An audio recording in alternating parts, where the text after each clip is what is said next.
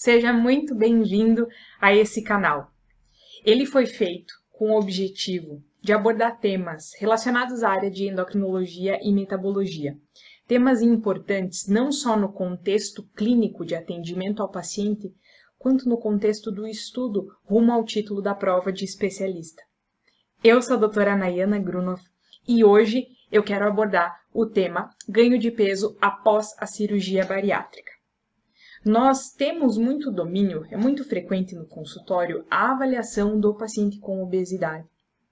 Mas em um contexto pós-cirurgia bariátrica, qual é a nossa conduta? O que será que está sendo estudado e discutido sobre a conduta, o que, é melhor, quais são as possibilidades de tratamento e como avaliar melhor esse paciente que tem um ganho de peso, mesmo depois da cirurgia bariátrica. Então, a gente vai ver um pouquinho melhor quais são os temas importantes relacionados ao reganho de peso após a cirurgia bariátrica. Primeiro ponto: o reganho de peso depois da cirurgia é uma condição comum? Sim. Primeiro ponto que nós temos que deixar bem estabelecido: o reganho de peso depois da cirurgia bariátrica é uma situação comum ou não? Será que a cirurgia bariátrica ela resolve a vida de todos aqueles pacientes quando bem indicada? Ou será que tem uma parcela dos pacientes, ah, o paciente deu azar, né? Deu azar, não não conseguiu. A gente vai começar a olhar esse tema com a seriedade que ele merece, com os princípios, com os fundamentos científicos. O que, que realmente pode ser feito para o paciente? O que, que realmente tem que ser avaliado nesse contexto para que a gente consiga fazer uma escolha melhor de medicação e tratá-lo? Então, aqui eu já alerto, sim, o reganho de peso após a cirurgia bariátrica é uma condição comum. Em alguns estudos, a taxa ela chega a 36% de reganho de peso. Esse é um tema que nós temos que ter sempre, sempre, uma atenção muito grande, porque mais de um quinto da população brasileira tem obesidade, de acordo com o último consenso de 2018 da Vigitel.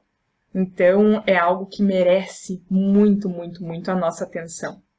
E quando a gente fala do reganho de peso, qual que é o paciente de maior risco? Com quem eu tenho que me preocupar? O paciente de maior risco para o reganho de peso é o paciente que tem a maior pontuação em escalas de dependência alimentar no momento pré-cirurgia. Então, o paciente com obesidade, ele precisa ser avaliado não somente do ponto de vista da obesidade, ele tem que ser avaliado de todas as outras comorbidades. Nós temos que fazer uma avaliação muito extensa, pré e pós-operatória.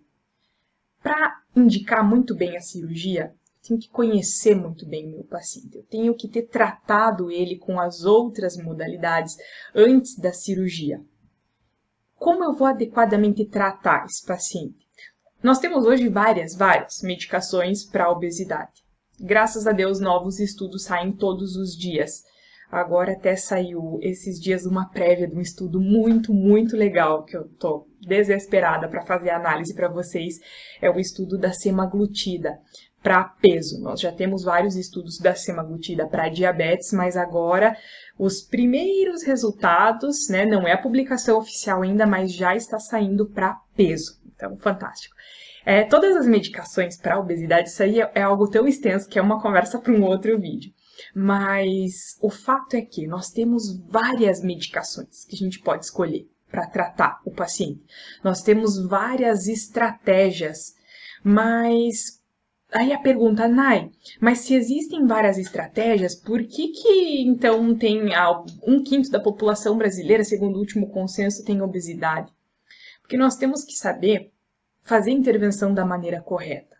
Nós temos que saber avaliar bem o meu paciente. Não é simplesmente ir fazendo testes. Ah, vamos tentar essa aqui, essa outra, não deu certo, vamos mudar. Ah, não deu nada certo, vai para cirurgia. Não dá para pensar assim. Nós temos que entender como que as medicações funcionam e em que contexto elas são melhores indicadas, certo? Então, uma das coisas que a gente tem que avaliar antes da cirurgia, muito além de todos os tratamentos que foram feitos. É a resposta desse meu paciente aos tratamentos já feitos, o que, que ele conseguiu fazer, qual é o ponto que esse meu paciente teve dificuldade, e aqui que eu entro em algo importantíssimo para o reganho de peso pós-cirurgia. A dificuldade do meu paciente no quesito dependência, compulsão alimentar. Isso é um um conceito que ele vai muito além dessa força de expressão. Isso é algo técnico, isso precisa ser avaliado com muita seriedade.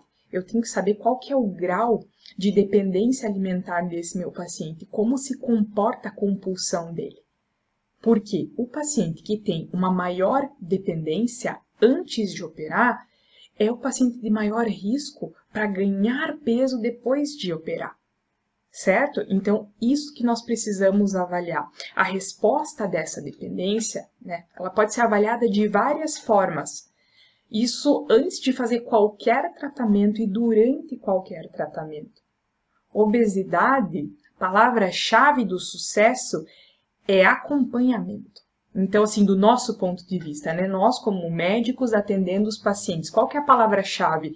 Acompanhamento. Nós temos que prestar atenção e saber avaliar todos os sinais e entender o que, que realmente está dificultando o resultado do paciente, como que nós podemos ajudar. Existem vias hipotalâmicas diversas. O controle da fome e da saciedade a nível de sistema nervoso central, ele é muito complexo. Nós temos muito mais estímulo para ter fome do que para ter saciedade. Então imagina no paciente como que isso está interligado. Aqui é a grande importância da gente saber melhor, avaliar melhor qual que é o paciente que eu tenho que ficar mais de olho no contexto é, pós-operatório, com quem eu preciso ficar mais preocupado, certo? Então aqui, sim, é uma situação comum e em, onde, em qual paciente isso vai ser mais frequente? Naqueles pacientes que obtiveram uma pontuação maior nas escalas de avaliação de dependência alimentar no momento pré-cirurgia, certo? Quais são as escalas? Existem várias escalas que nós podemos usar e, lógico, o tratamento da obesidade está longe de ser simples e também está longe de ser impossível. Mas, além da nossa avaliação muito precisa, algo muito importante é a equipe. A equipe multidisciplinar, com o nutricionista, com o educador físico, com o colega da psiquiatria, com a área da endocrinologia e metabologia. Então, é toda uma equipe que está por trás, certo? E quais são as escalas que me ajudam a avaliar a dependência alimentar do meu paciente? Uma das mais usadas é a escala de dependência alimentar de Yale, a versão adulta. Eu também tenho a escala BS, é uma escala de compulsão alimentar periódica. Eu tenho a escala hospitalar de ansiedade e depressão, pode me ajudar em alguns, alguns casos, e eu tenho a escala de impulsividade. O que eu quero mostrar aqui é que nós temos ferramentas bem precisas para não ficar algo muito solto, muito aberto. Eu preciso avaliar de um jeito concreto, sólido, não deixar assim no ar, ai, como que funciona? Você acha que você é uma pessoa muito compulsiva? Nós temos que estratificar isso. O quão compulsivo? Qual que é a sua dependência? Em que momento que ela está pior? Me dê exemplos. Pedir para o paciente dar exemplos de situações em que ele se sinta dependente da comida ou refém dela isso ajuda demais a nossa avaliação. Os pequenos exemplos do dia a dia. E aqui, como médicos, o nosso comprometimento é deixar o paciente confortável com essas perguntas, ver que ele não está sendo é, julgado de nenhuma forma. Nós precisamos entender como aquilo funciona, todos os pontos de dificuldade, para daí sim tratar, para poder ajudar a enxergar a melhor estratégia, certo? Então, muito além de fazer perguntas abertas e deixar algo assim muito solto, nós temos sim escalas de dependência alimentar que elas podem ser usadas na avaliação do nosso paciente. Quer dizer que só só conta se for a pontuação dessa escala? Não, elas são escalas para nos ajudar no contexto clínico, eventualmente no contexto hospitalar e acompanhar melhor, entender melhor o que, que acontece com o nosso paciente. O momento pré-cirúrgico imediatamente pós é sempre muito delicado. Nós temos que alinhar a nossa avaliação com as expectativas do paciente. Eu tenho que entender como que ele respondeu ao tratamento prévio para já ajustar isso posteriormente. É um momento delicado e merece todo o cuidado na avaliação. E agora? Qual que é a conduta? Tudo bem. Acompanhando o paciente, ele foi enviado, foi encaminhado para a cirurgia e nós estamos acompanhando esse paciente num contexto pós-bariátrica, né? Cuidando de todas as variáveis, fazendo todo o checklist dos exames, das vitaminas, cuidando com o risco cardiovascular desse paciente. Mas meu paciente começa a ganhar peso. O que é que a gente faz? Fazemos uma intervenção? Ou nós esperamos? Qual que é a conduta? O que está sendo mais estudado agora? As medicações mais importantes estudadas nesse contexto, reganho de peso pós-bariátrica, são duas, o topiramato e a liraglutida. Essas são as duas medicações mais estudadas para especificamente para essa situação. E o que, que, tem sido muito discutido? O timing de intervenção e o perfil do paciente. Então, quando eu avalio ele no pós-cirurgia, eu preciso olhar a velocidade da perda de peso e esse platô no contexto pós-operatório. E isso é fundamental para uma decisão de intervenção. Então, eu preciso anotar e ter bem certinho o acompanhamento da velocidade da perda de peso desse meu paciente e em qual momento que ele está assim, estabilizando essa perda. Se o meu paciente ele parar muito precocemente de perder peso e começar esse reganho de peso, eu já tenho que ficar atenta a isso. Então, na velocidade da perda, se ela vem reduzindo progressivamente, mas assim, uma redução muito mais expressiva do que o esperado, do que a história natural esperada, e se esse paciente estabiliza muito rápido. Se eu estou vendo que o resultado ele não vai ser muito favorável, eu não vou esperar o paciente ter um reganho de peso muito importante para daí tratar. Eu não preciso. O timing da intervenção ele é um fundamental aqui, porque nós temos que fazer esse acompanhamento. A gente tem que resolver o problema do paciente. Não é esperar ele já ter uma complicação para daí voltar a tratar, porque esse reganho de peso, se ele é muito grande, isso vai ter um impacto muito, muito sério para a saúde, para o contexto metabólico e também para a parte psicológica do paciente.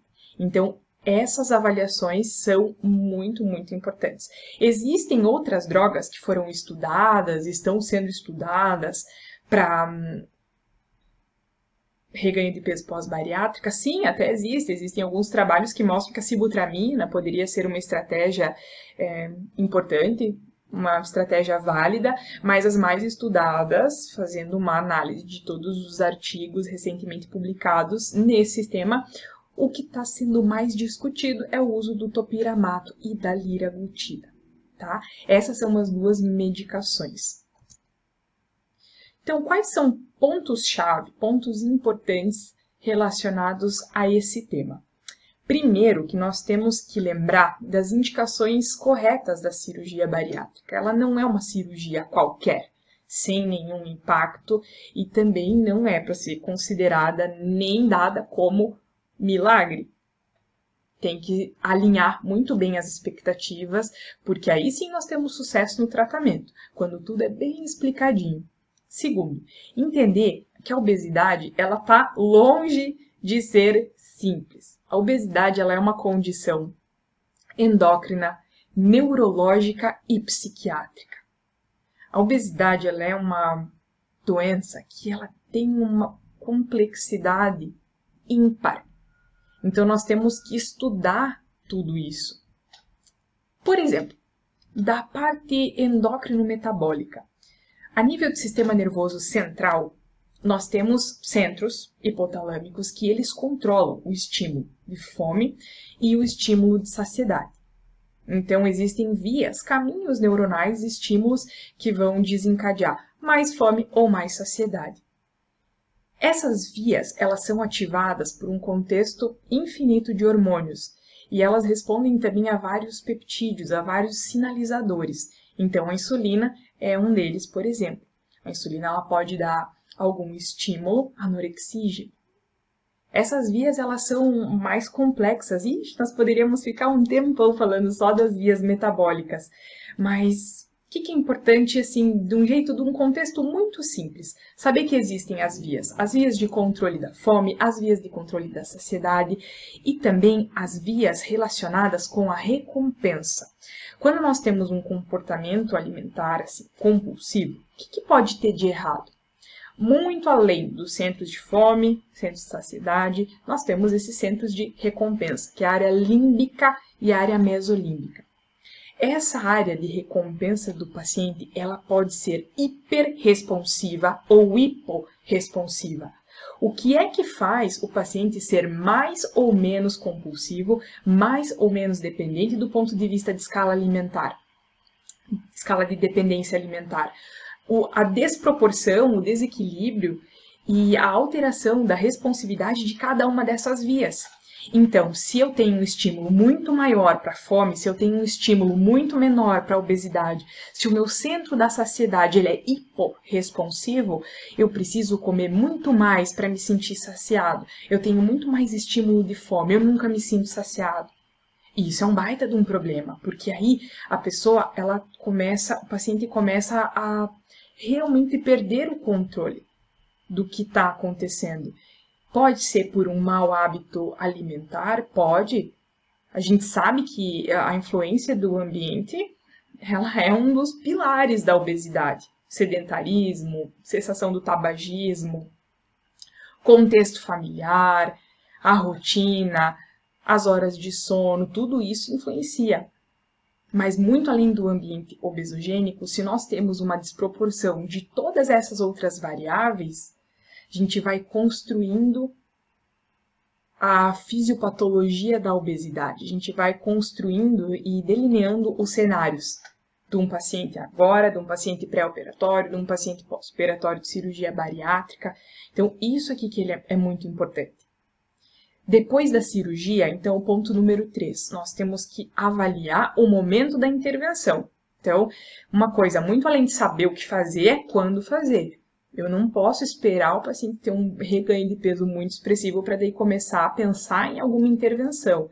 Eu já preciso avaliar a velocidade da perda de peso desse meu paciente, se ele atinge um platô ou não, e a partir desse momento, se o paciente não está mais perdendo peso, se atingiu muito rápido um platô, e se está começando a reganhar o peso, eu já tenho que fazer uma decisão para uma intervenção medicamentosa, uma intervenção de tratamento. Atentar aqui para essas duas medicações, então, quando a gente fala do topiramato, da liraglutida, atentar para os efeitos colaterais dessas medicações. Isso é uma coisa importante. Topiramato ele vai agir no GABA. Topiramato ele pode ter uma influência, um impacto de diminuir a ação do contraceptivo hormonal, ainda mais se a gente fala de doses de 100 miligramas. Topiramato pode dar formigamento na, nas extremidades, pode fazer alteração de cognição, principalmente anomia. São cuidados que nós temos que ter com essa medicação. Por inibir, por exemplo, a anidrase carbônica, está mais associado ao aumento do risco de litíase renal. Então, nós temos que cuidar. Não é simplesmente saber que existem duas medicações e vamos testar uma ou outra. Não, tem que saber qual que é a melhor para aquele paciente, entender como que essa medicação funciona e os efeitos colaterais dela. A liraglutida, uma medicação subcutânea, é um análogo do GLP-1, certo? Então, ela vai trabalhar essa parte da saciedade, vai ajudar a diminuir a fome do paciente, a melhorar a saciedade. Lira é uma medicação muito, muito interessante. Pode ter, pode estar associada com efeitos gastrointestinais, um pouquinho de náusea.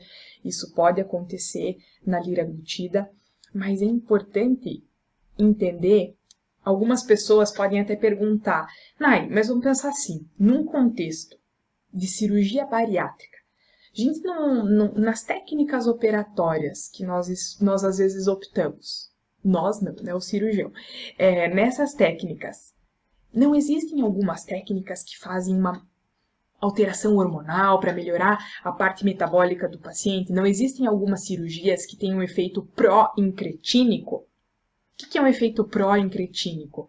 É um efeito que vai elevar, de um jeito bem simples, tá, galera? De um jeito muito simples, é um efeito que vai elevar o GLP.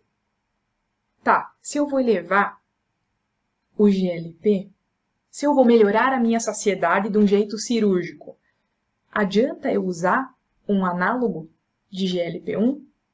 Adianta usar liraglutida?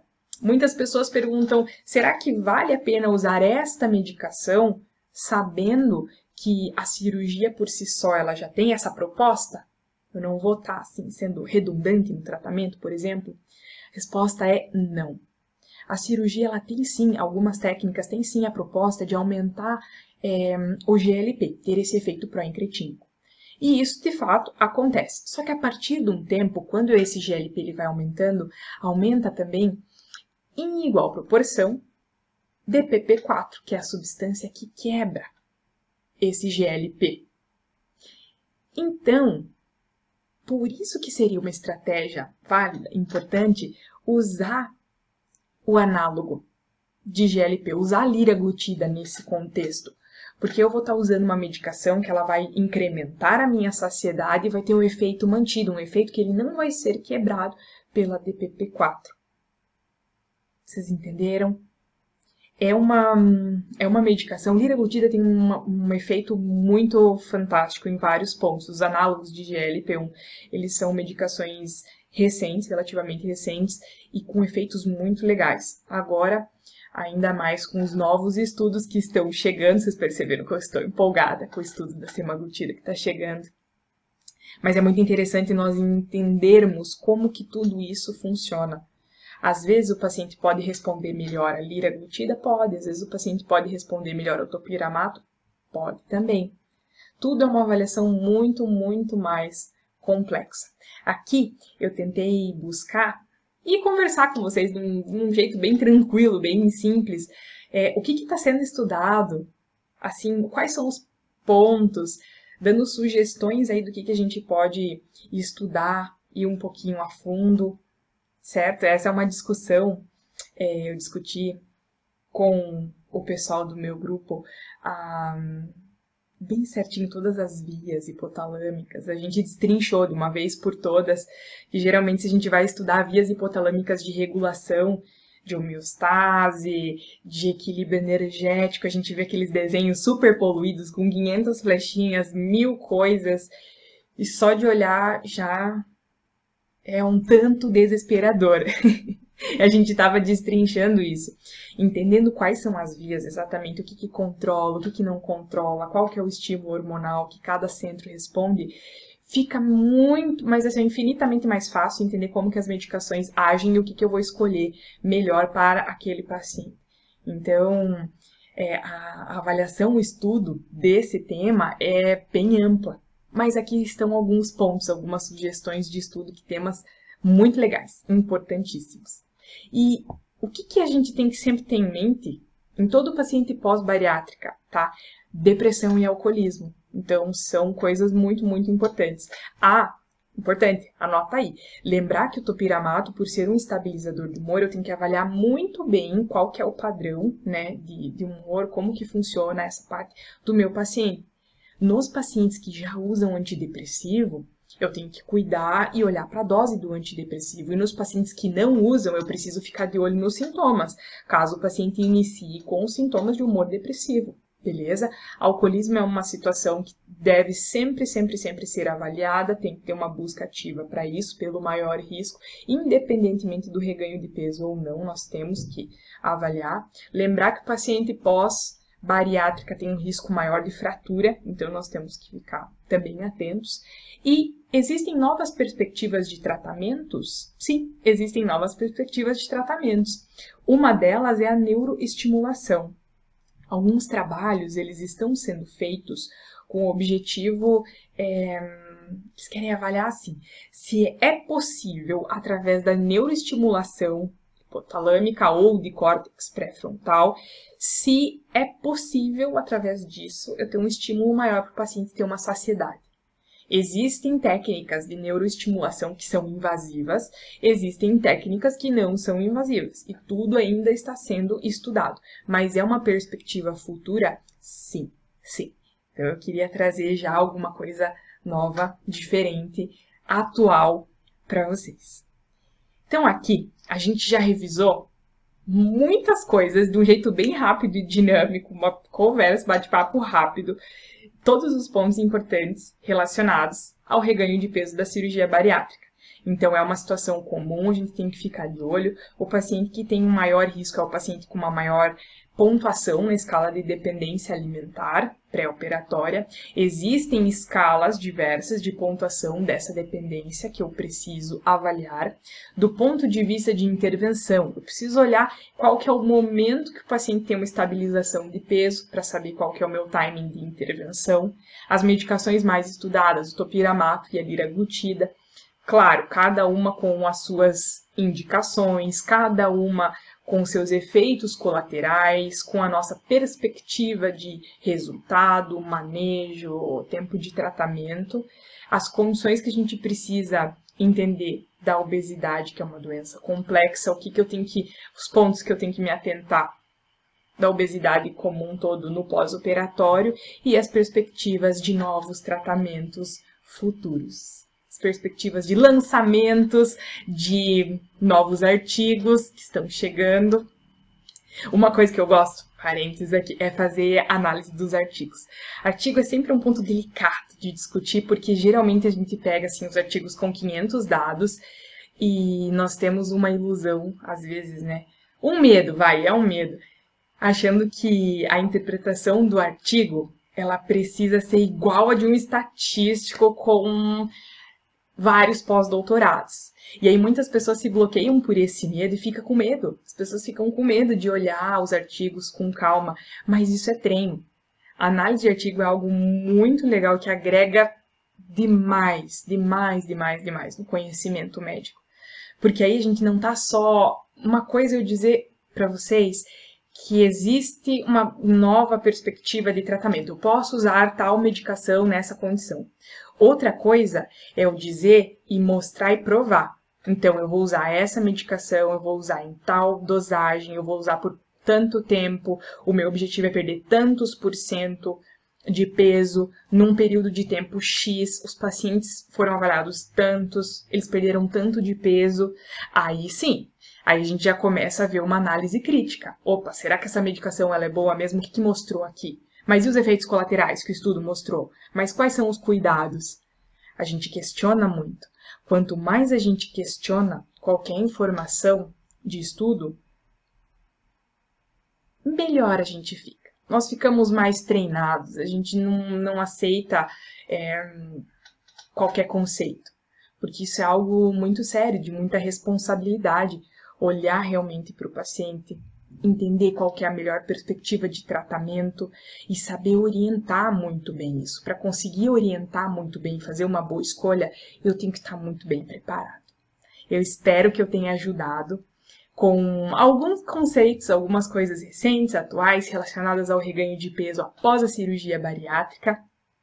Esperamos ansiosamente pelo artigo da semaglutida e é isso por hoje. Fiquem com Deus. Até o próximo vídeo.